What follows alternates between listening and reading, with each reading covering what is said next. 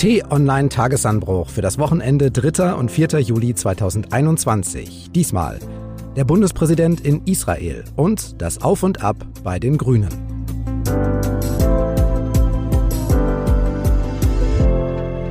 Hallo und willkommen im Wochenende und zur Ausgabe 113 unseres politischen Wochenrückblicks, der letzte vor der Sommerpause. Wie es weitergeht, dazu am Ende dann mehr. Denn erst wollen wir noch Themen der Woche analysieren, kommentieren, einordnen und Hintergründe geben.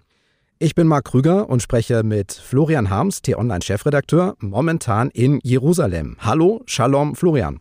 Shalom und herzlich willkommen. Wir sprechen über den Wahlkampf, die Grünen und Annalena Baerbock, aber erstmal geht es darum, warum du in Israel bist.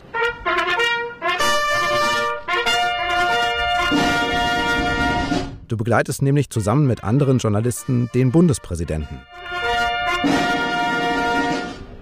Verehrter Herr Staatspräsident, lieber Freund Rubi.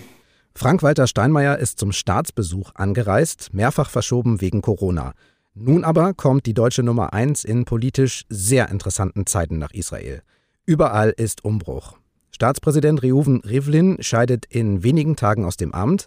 Steinmeier und Rivlin nennen sich echte Freunde, selten in der Politik. Die Begrüßung ist entsprechend. Welcome, welcome to Jerusalem from the bottom of the whole people of Israel. Thank you. Israel hat wechselvolle Zeiten hinter sich. Der letzte Krieg mit der radikal-islamischen Hamas im Gazastreifen liegt erst wenige Wochen zurück. Und auch politisch ist alles neu. Vier Parlamentswahlen in zwei Jahren hatten keine eindeutigen Mehrheiten gebracht. Nun haben sich acht Parteien zusammengetan, um Langzeitministerpräsident Benjamin Netanyahu abzulösen. Acht Parteien, da staunt der Gast aus Deutschland. Wir sind erfahren mit Koalitionen in Deutschland, aber wir schauen natürlich auch mit Interesse nach einer Acht-Parteien-Koalition hier in Israel. Es klingt aber auch Hoffnung an, zum Beispiel, dass das zuletzt eher durchwachsene Verhältnis zur israelischen Regierung unter Netanyahu sich wieder verbessert und dass eventuell die Polarisierung im Land in Israel in den Hintergrund treten könnte. Gelingt es einer Acht-Parteien-Koalition, die Menschen einander wieder anzunähern und miteinander zu versöhnen? Ja, die Hoffnung ist da, Florian. Es klingt auch alles sehr freundschaftlich. Jetzt mal von vor Ort. Wie liefen die Gespräche? Was hast du für einen Eindruck? Ja, sie liefen überraschend gut. Überraschend deshalb, weil man das eigentlich nicht hätte erwarten können wenn man sich mal erinnert, in welcher schweren Krise Israel gewesen ist, nicht nur in den vergangenen Monaten, sondern auch Jahren. Das war so, dass man politisch eigentlich überhaupt gar keinen Ausweg mehr gefunden hat, dass es immer wieder Wahlen gebraucht hat. Und dann kam jetzt der Bundespräsident hierher mit eben dem Eindruck, na, mal sehen, ob das alles so stabil ist. Und er hatte dann wirklich den Eindruck, doch, das ist stabil. Hier ist eine neue Generation am Werk von politischen Führern, die beweisen will, dass sie es besser kann als die alte Garde rund um Netanyahu. Der Bundespräsident hat auch den neuen Ministerpräsidenten Naftali Bennett getroffen, der die Aufgabe hat, Politik mit acht Parteien und einer Stimme Mehrheit zu organisieren. Frank-Walter Steinmeier hatte ja schon beim scheidenden Staatspräsidenten Interesse gezeigt, wie das funktionieren kann. Bin gespannt von dir, Ruvi, zu hören, wie du die aktuelle Lage hier in Israel bewertest? Ja, interessante Frage. Wie ist denn der Eindruck, den die neue Koalition bisher macht? Stabil oder labil? Stabiler als gedacht, Mark, denn es ist so, dass die neuen Führer, insbesondere Ministerpräsident Naftali Bennett und der alternierende Ministerpräsident Yair Lapid, wirklich den Eindruck vermitteln können, dass sie es ernst meinen dass diese schwierige Koalition eben nicht nur dazu gedacht ist, jetzt mal eben den Netanyahu beiseite zu räumen, sondern dass sie wirklich etwas bewegen wollen in diesem ja polarisierten und gesellschaftlich gespaltenen Land und dass sie versuchen wollen, diese Gesellschaft zu befrieden. Alternierender Ministerpräsident heißt, in zwei Jahren will Naftali Bennett das Amt abgeben. Kann das denn funktionieren? Das ist ja auch eine sehr spannende Konstellation. Das ist spannend und das ist nach wie vor völlig offen, ob es dann wirklich das große Vertrauen gibt, dass es dazu braucht, das Amt abzugeben an den Nachfolger. Das muss man mal sehen. Das ist jetzt zu früh, das zu bewerten. Aber zumindest konnten die beiden wirklich den Eindruck vermitteln, dass sie es ernst meinen und dass sie jetzt nicht nur mal eben so eine Koalition geschmiedet haben, um ihre persönlichen Karrierewünsche zu befrieden, sondern dass sie eben Israel voranbringen und aus dieser schweren politischen Krise herausführen wollen. Florian, wenn ein deutscher Politiker nach Israel kommt, ist das immer noch etwas Besonderes. Steinmeier ist sich der Ehre des letzten Besuchers in der Amtszeit bewusst. Rivlin hat ja sein letztes Staatsbankett für den deutschen Bundespräsidenten ausgerichtet. Steinmeier spricht aber noch von einer viel größeren Ehre, die ihm Rivlin hat zuteilwerden lassen, sagt, dass mir auf ewig in Erinnerung bleiben wird, der vielleicht emotionalste, bewegendste Moment meiner Amtszeit der Besuch der Gedenkveranstaltung vor 17 Monaten in Yad Vashem. Mir ist sehr bewusst, ich konnte als deutscher Präsident an dieser Veranstaltung nur deshalb teilnehmen, weil ein israelischer Präsident den Mut hatte, mich dorthin einzuladen. Wer mal dort war, weiß, was für ein besonderer Ort Yad Vashem ist, die Holocaust-Gedenkstätte. Auch diesmal war Steinmeier dort, war in der Ausstellung und in der Gedenkhalle.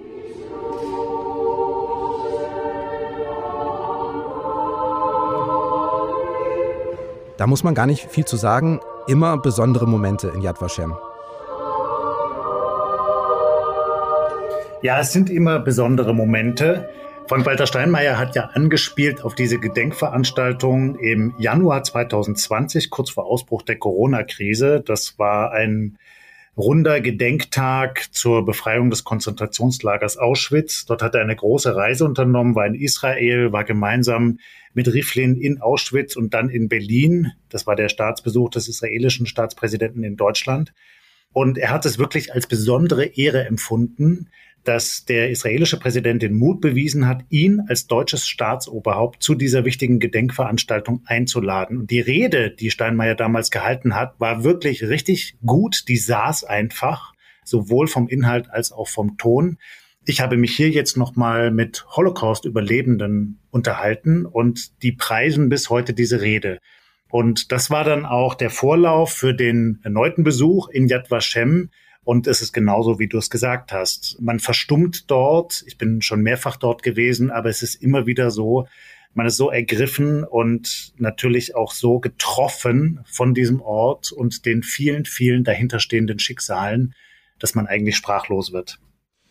Das Thema Antisemitismus ist weiterhin aktuell. Wir haben das in Deutschland auch während des Gazakrieges zuletzt erlebt, aber auch sonst natürlich. Und der Präsident des Zentralrats der Juden in Deutschland, Josef Schuster, hat der deutschen Justiz da auch Nachlässigkeit vorgeworfen beim Verfolgen von zum Beispiel Angriffen auf Synagogen und jüdische Einrichtungen. Wachsender Antisemitismus, sichtbar und unsichtbar, das ist auch Thema dieses Staatsbesuchs, richtig? Ja, das ist es. Und das wird auch in Israel sehr aufmerksam beobachtet. Die israelischen Medien berichten regelmäßig über Angriffe auf Juden in Deutschland. Es ist wirklich Teil der öffentlichen Debatte hier. Und es wird dann auch sehr kritisch gefragt, warum es eigentlich diese Diskrepanz gibt zwischen den Beteuerungen der Politiker einerseits, alles zu tun, jüdisches Leben in Deutschland zu schützen, und auf der anderen Seite der eben häufig als nachlässig empfundenen Arbeit der deutschen Sicherheitsbehörden und der Justiz.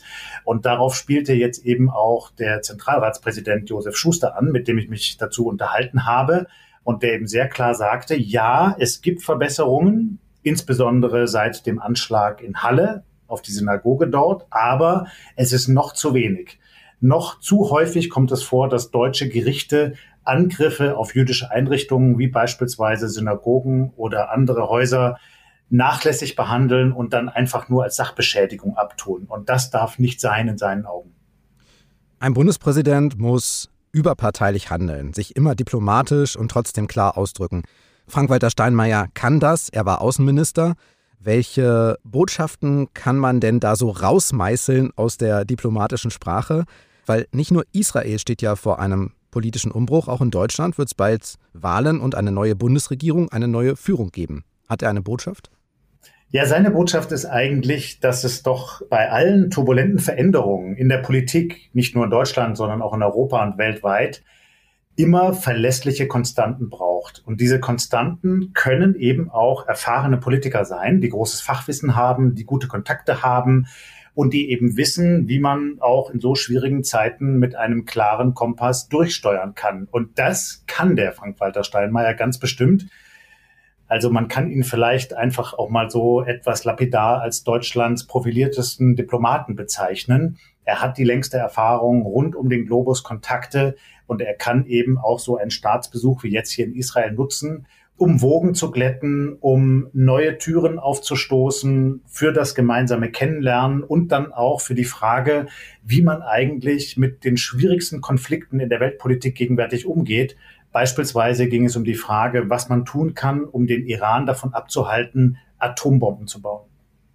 Gibt es denn, wenn Frank-Walter Steinmeier so etwas diskutiert, auch Lösungen? Weil im Prinzip wäre ja dann auch die Bundesregierung bzw. der Außenminister oder die Bundeskanzlerin für sowas zuständig.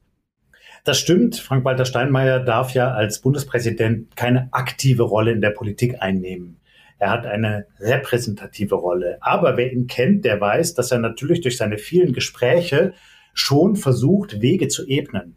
Und das ist dann nicht, dass er jetzt konkret an Verordnungen oder Verträgen mitarbeitet, aber dass er eben versucht, Menschen zusammenzubringen, Vertrauen zu stiften und so dazu beizutragen, dass möglicherweise weitere Schritte unternommen werden können, um Konflikte zu lösen, wie beispielsweise zwischen Israelis und Palästinensern oder innerhalb der israelischen Gesellschaft, wo es ja schlimmste Friktionen zwischen Juden und Arabern gibt, oder eben auch im Hinblick auf das iranische Atomprogramm. Dann interessiert mich noch dieser Staatsbesuch an sich. Der Terminkalender des Bundespräsidenten ist vollgepackt bei diesem Besuch. Nimm uns mal mit, wie erlebst du das als journalistischer Begleiter? Wie dicht kannst du dran sein? Ja, dicht ist eigentlich eine Untertreibung, lieber Marc. Eigentlich ist man permanent in Hab-Acht-Stellung, weil man als Journalist bewaffnet mit seinem Smartphone und einem Notizblock und einem Aufnahmegerät und einer Wasserflasche permanent von A nach B nach C hastet. Man muss ständig durch irgendwelche Sicherheitskontrollen, man sitzt ständig in irgendwelchen Bussen, wird dann rausgeschickt in irgendwelche klimatisierten Räume, dann hastet man über ein Gelände, um schnell noch rechtzeitig zu kommen zu dem Fototermin wo dann die beiden Staatspräsidenten gemeinsam ein Bäumchen pflanzen. Und dann kommt das eigentlich Wichtige, das sind die Gespräche rundherum. In der Delegation, mit Botschaftern, mit Vertrauten des Bundespräsidenten, mit geladenen Gästen, in meinem Fall auch mit Holocaust-Überlebenden, die ich getroffen habe am Rande der Delegation und natürlich mit Israelis hier vor Ort, so kann man eigentlich sagen, zum Schlafen kommt man so gut wie gar nicht, zumal es dann ja auch noch die Pflicht gibt, einen Newsletter zu schreiben und einen schönen Podcast zu produzieren. Aber ich kann sagen, für mich ist das ungemein belebend. Das ist doch das, was den Beruf des Journalisten eigentlich ausmacht. Lass uns auch gern nochmal teilhaben an einer Beobachtung, denn Israel war ja vom Coronavirus anfangs ganz besonders stark betroffen und galt dann als sowas wie das Musterland in Sachen schneller Impfungen. Wie ist denn das Straßenbild, das du gesehen hast, so verglichen mit Deutschland in Sachen Mundschutz zum Beispiel, in Sachen Nähe, in Sachen volle Kneipen?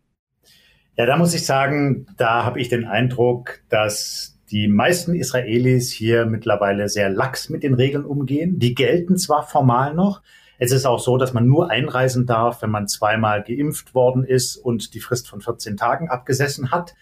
Man muss bei der Einreise am Flughafen auch noch einen PCR-Test machen. Man kriegt ein spezielles Bändchen an das Handgelenk etc. Aber vor Ort ist es so, dass beispielsweise die Maskenpflicht sehr individuell gehandhabt wird. Also da halten sich schon lange alle nicht mehr dran und werden dann sehr nachlässig.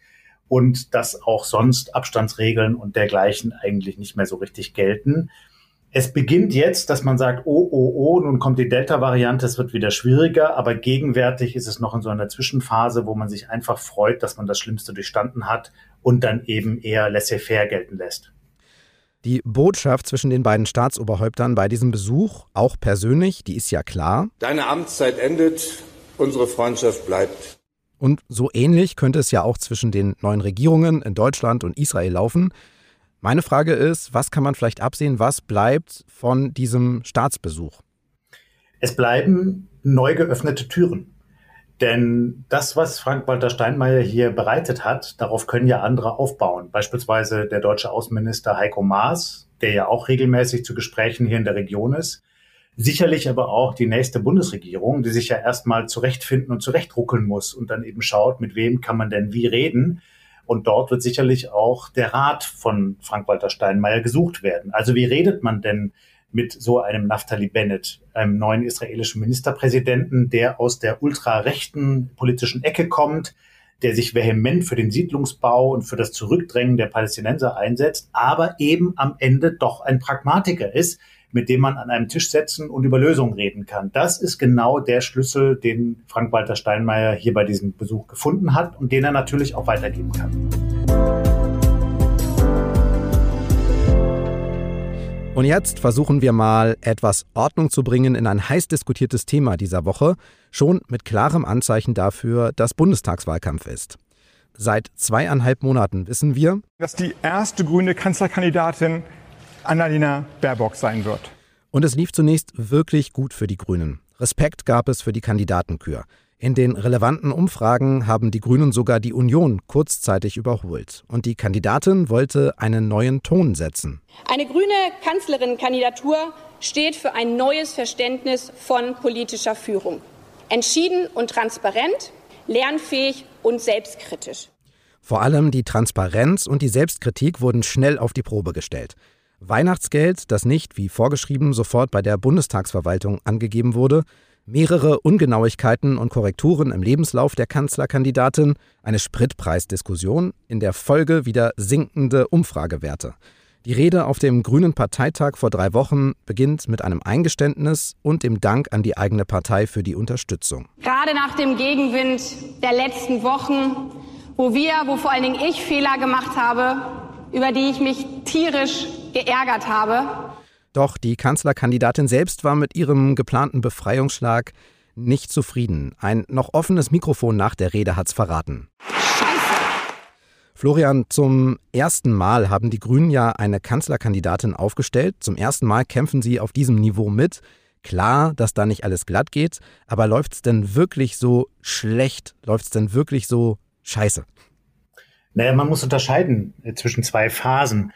So wie du gerade sagtest, die Grünen hatten sich perfekt vorbereitet. Sie meinten es zumindest, jahrelang darauf hingearbeitet, jetzt diese Kanzlerkandidatur in Angriff zu nehmen und hatten viel Glück dabei und viel Rückenwind. Das drückte sich dann in tollen Umfragewerten aus. Nie zuvor erreicht in dieser Höhe.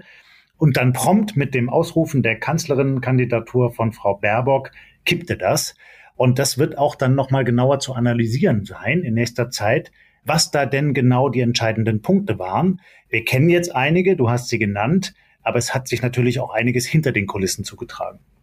Und in den vergangenen Tagen kam ja noch etwas dazu. Annalena Baerbock hat ein Buch veröffentlicht, Titel Jetzt, wie wir unser Land erneuern. Und der österreichische Kommunikationswissenschaftler Dr. Stefan Weber hat sich's angeschaut und behauptet an mehreren Stellen Ungenauigkeiten, Plagiate, Übernahmen ohne Zitat und Quellenangaben gefunden zu haben. Und nun hören wir bei sowas ja ganz genau hin. Mehrere Politiker haben ja wegen Plagiaten schon ihr Amt verloren. Das waren aber in der Regel wissenschaftliche Arbeiten. Ein Buch ist es nicht. Annalena Baerbock sagt selbst, sie hat kein Sachbuch geschrieben. Wie schätzt du denn diese Vorwürfe ein, die bisher bekannt sind? Also wenn ich mir die Aufregung ansehe, die das ganze Ereignis jetzt entfacht hat, dann finde ich schon, das ist ein bisschen dick aufgetragen, wie man in Hamburg sagt. Das ist ein bisschen viel. Aber es bleibt ja ein Problem, dass Annalena Baerbock immer wieder Fehler macht. Für sich genommen mag jeder einzelne Fehler nicht riesig groß sein, aber die Menge macht es dann eben. Und das wirkt einfach alles erstens nicht sonderlich professionell. Und zwar nicht nur die Fehler, sondern auch die Art des Umgangs mit den Fehlern. Und zweitens wirkt es tatsächlich immer stärker so, als wolle Frau Baerbock etwas darstellen, was sie eigentlich nicht ist, als wolle sie größer strahlen, als sie es eigentlich mit dem, was sie bisher geleistet hat, ausfüllen kann. Jetzt müssen wir uns noch mal den Stefan Weber angucken. Der ist dafür bekannt, Arbeiten zu überprüfen. Nach seinen Entdeckungen zum Beispiel ist auch Anfang des Jahres die österreichische Arbeitsministerin zurückgetreten wegen Plagiats. Seit 10. Mai hat Weber fast ausschließlich zu Baerbock veröffentlicht. Und klar, es ist ja so, wenn man was gefunden hat, dann sucht man weiter. Aber unsere Kollegen Lars Wienand und Jonas Müller-Töwe haben sich den Plagiatsjäger mal angeschaut. Er sagt, er handle zum Beispiel nicht im Auftrag, nicht gegen Geld. Das ist keine bezahlte Kampagne. Hältst du das für glaubhaft? Schwierig. Also nach allem, was unsere Rechercheure herausgefunden haben, ist das schon ein komplizierter Fall. Und man muss sich sehr genau anschauen, ob man das alles so glauben kann, auch was der Plagiatsjäger gesagt hat. Man hat jetzt noch keine stichhaltigen Beweise, dass da Geld geflossen ist, aber es gibt zumindest Indizien, dass die Auftraggeber etwas ganz Bestimmtes erreichen wollten, nämlich Frau Baerbock zu diskreditieren und dass möglicherweise dafür auch eine Gegenleistung stattgefunden hat. Da bleibt es einfach an uns, weiter zu recherchieren. Dann schauen wir auf die Reaktion der Grünen, die ist nämlich neu. Bei den nicht beim Bundestag gemeldeten Einnahmen und auch bei den Korrekturen im Lebenslauf hat sich die Kandidatin Baerbock immer kleinlaut gegeben, um Entschuldigung gebeten, Stichworte Selbstkritik und Transparenz. Im Fall der Vorwürfe rund ums Buch ist nun Angriff angesagt. Ein Medienanwalt hat sich gemeldet. Aus den Reihen der Grünen war von Rufmord und Kampagnen die Rede. Das ist eine neue Verteidigungstaktik. Ist das eine gute, richtige? Naja, die Taktik rührt daher, dass man in der Grünen Parteizentrale den Eindruck hat, das war jetzt der Tropfen, der das fast zum Überlaufen gebracht hat. Man hat den Eindruck, es gebe eine konzertierte Kampagne gegen die grüne Kanzlerinnenkandidatin und dem will man jetzt eben wirklich vehement etwas entgegensetzen, indem man Deutschlands profiliertesten Promi-Anwalt engagiert und eben auch mit Geschützen wie Rufmord auffährt. Ich halte das nicht für sonderlich klug, denn was passiert dadurch? Man macht das ganze Getöse nur noch umso lauter. Und was bleibt am Ende bei den Betrachtern und im Wahlvolk hängen? na, da gibt es irgendwie mal wieder Aufregung um Frau Baerbock und diese Aufregung wird immer turbulenter und immer lauter. Irgendwas muss da doch wohl dran sein. So ganz koscher kommt mir das nicht vor. Und dann stellen sich vielleicht doch einige, die erwogen hatten, die Grünen zu wählen, die Frage, ob sie nicht doch lieber ihre Stimme anders verteilen. Also ich glaube, dass das den Grünen wirklich eher schadet. Dann müssen wir eben auch über Fairness und Maßhalten sprechen. Bei der grünen Kandidatin jetzt scheint es manchen so, als würde jede Kleinigkeit breit aufgegriffen. Und bei den dienstälteren Kollegen Olaf Scholz von der SPD und Armin Laschet von der Union sind auch viele Fehler und Verfehlungen bekannt. Laschet hat ja auch seinen Lebenslauf korrigieren müssen, hat einen Lehrauftrag an der RWTH Aachen wegen dubioser Notenvergabe 2015 verloren. Olaf Scholz, weißt du auch, steht bei Wirecard, bei Cum-Ex-Geschäften, rund um die Privatbank Warburg und auch wegen seiner Fehler als Hamburger Bürgermeister damals bei den Ausschreitungen zum G20-Gipfel in der Kritik, 2017 war das, spielt im Diskurs alles gerade keine große Rolle. Und ist es jetzt, weil die Grünen nun neu sind und man eigentlich erstmals genauer hinschaut oder spielt noch vielleicht was anderes mit rein? Ja, das spielt ganz gewiss eine Rolle. Außerdem kommt aber hinzu, dass die grüne Parteizentrale und die Unterstützer von Frau Baerbock mit einer bemerkenswerten und ich würde auch sagen erstaunlichen Unprofessionalität auf diese Anwürfe reagieren. Eigentlich hätten sie sich ausmalen können, dass man jetzt in der heißen Phase des Wahlkampfs wirklich mit harten Bandagen kämpft und dass man sich dafür rüsten muss, eben damit umzugehen. Das ist offenkundig nicht geschehen und sie agieren sehr hektisch. Sie haben dann mal eben einen PR-Manager engagiert, der Frau Baerbocks Image aufpolieren soll. Frau Baerbock sendet unterschiedliche Botschaften aus. Du hast es gerade gesagt. Erstmal Entschuldigung und um Transparenz werbend und dann jetzt auf einmal eine volle Breitseite gegen die Kritiker. Also das wird nicht konsistent und es ist eben ein Unterschied zu den Politprofis Armin Laschet und Olaf Scholz, die seit Jahren in politischer Verantwortung stehen und an denen eben alles abprallt, obwohl da, du hast das richtig gesagt, sicherlich auch nicht alles koscher ist. Ich stelle aber fest, keiner redet gerade über Themen, sondern es geht nur über Personen und eben mögliche Fehler. Ja, keiner würde ich nicht sagen. Es wird schon über Themen geredet, aber die Schlagzeilen sind natürlich bestimmt von dieser ganzen Aufregung. Umso wichtiger ist es aber, glaube ich, dass wir als Medien eben auch auf die Themen schauen und regelmäßig auch berichten, was die Parteien eigentlich vorhaben mit Deutschland bei den großen Zukunftsthemen wie Klimaschutz, Artenschutz, Digitalisierung und so weiter. Das ist ein interessanter Punkt, nämlich die Rolle der Medien. Baerbock und die Diskussionen um mögliche Plagiate haben ja in dieser Woche überall stattgefunden. Es gibt zum Beispiel Kritik an einer angeblichen Kampagne der Bild-Zeitung. Es gibt aber auch Kritik daran, dass die Tagesschau das als Meldung gebracht hat in der Hauptausgabe. Gut, dass wir gerade einen Chefredakteur hier haben. Wie ist denn dein Weg bei solch schwierigen Abwägungen Maß und Mitte zu wahren bei T-Online? Ich hielte es für falsch, über solche Anwürfe zu schweigen. Natürlich haben unsere Leserinnen und Leser ein Anrecht darauf, dass wir über alles, was in der politischen Sphäre passiert, berichten. Und dann eben auch über die Skandale und die Aufreger. Die Frage ist immer die der Gewichtung. Man muss nüchternen Kopf behalten, man muss präzise hinschauen, man muss immer beide Seiten in einem Konflikt berücksichtigen und darstellen. Und wenn man dann kommentiert, erstmal reiflich überlegen und dann versuchen, dialektisch eben auch da zu schauen, was spricht denn für die eine Seite, was spricht für die andere Seite, statt immer nur kampagnenmäßig auf eine Seite draufzuhauen, wie wir das leider Gottes immer wieder in den Boulevardmedien sehen. Ich kann ganz klar sagen, für T-Online, das ist nicht unser Weg. Sind noch knapp drei Monate bis zur Bundestagswahl. Alles geht gerade erst los. Die Urlaubszeit kommt erst noch. Deshalb wie schwer wiegen denn bisher so diese tatsächlichen Fehler und die Anschuldigungen, die jetzt im Raum stehen gegen die Grünen? Erste Stimmen sagen ja, das war's jetzt. Andere warnen vor einem sehr schmutzigen und auch unsachlichen Kampagnen- und Lagerwahlkampf, ähnlich wie in Amerika. Wie siehst du's?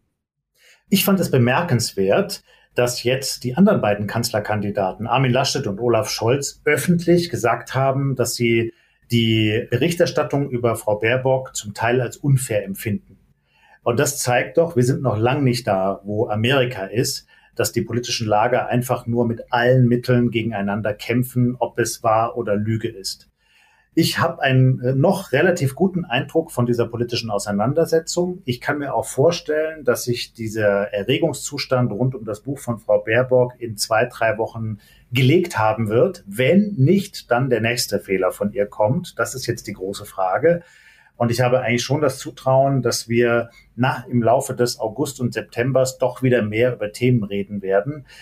Natürlich aber auch über die Eignung der Kandidaten für das wichtige Amt. Es bleibt jedenfalls spannend und ich freue mich auf die politische Auseinandersetzung. Dann bleibt noch eine Besonderheit aus der Woche hier festzuhalten. Ein Gespräch, ein Treffen, ein Thema, ein Gedanke, etwas, das beeindruckt. Und da kommen wir diesmal wieder auf Israel und die Reise von Bundespräsident Steinmeier zurück. Und eine Geste. Richtig, Florian? Eine Geste, die mich sehr berührt hat. Das war ein wahrer Gänsehautmoment. Und den habe nicht nur ich so empfunden, sondern ich glaube auch viele andere in dem Saal, im Amtssitz des israelischen Staatspräsidenten, als beide Präsidenten, Riflin und Steinmeier, ihre Statements abgegeben hatten da drehten sie sich dann zueinander und es war Riflin, der dann eben auf Steinmeier zuging und ihm nicht nur die Hand gab, sondern dann kurz entschlossen ihn umarmte. Dankeschön. Danke. Let's uh, shake hands. That is enough from the heart. Das war so ein besonderer Moment und der dauerte auch relativ lang, dass man wirklich gemerkt hat, die beiden sind nicht nur Kollegen, sondern sie sind auch Freunde. Und das heißt eben etwas, im Jahr 2021. Das ist nicht selbstverständlich zwischen einem deutschen und einem israelischen Staatsoberhaupt. Umso bemerkenswerter war das. Wie anfangs erwähnt, für den Wochenendtagesanbruch ist das hier die letzte Ausgabe vor der Sommerpause. Wir sind dann rechtzeitig zur heißen Phase des Wahlkampfs vor der Bundestagswahl wieder zurück mit einigen Sonderausgaben. Nächstes Wochenende gibt es noch eine Extra-Folge. Da spreche ich mit T-Online US-Korrespondent Fabian Reinbold, der nun wieder zurück nach Deutschland kommt und mehr als dreieinhalb wirklich ereignisreiche Jahre in den USA hinter sich hat. Wir blicken im Extra-Podcast zurück und er erzählt auch ein bisschen aus seinem Korrespondentenleben. Das also nächstes Wochenende. Den Tagesanbruch von Montag bis Freitag gibt es weiterhin als Newsletter und Podcast immer ab 6 Uhr zum Start in den Tag. Für heute und für die Zeit vor dem Sommer war's das mit der Wochenendausgabe. Danke fürs Hören. Dank an Moritz Beili für die Unterstützung. Tschüss und schönen Sommer. Tschüss und bleiben Sie uns gewogen.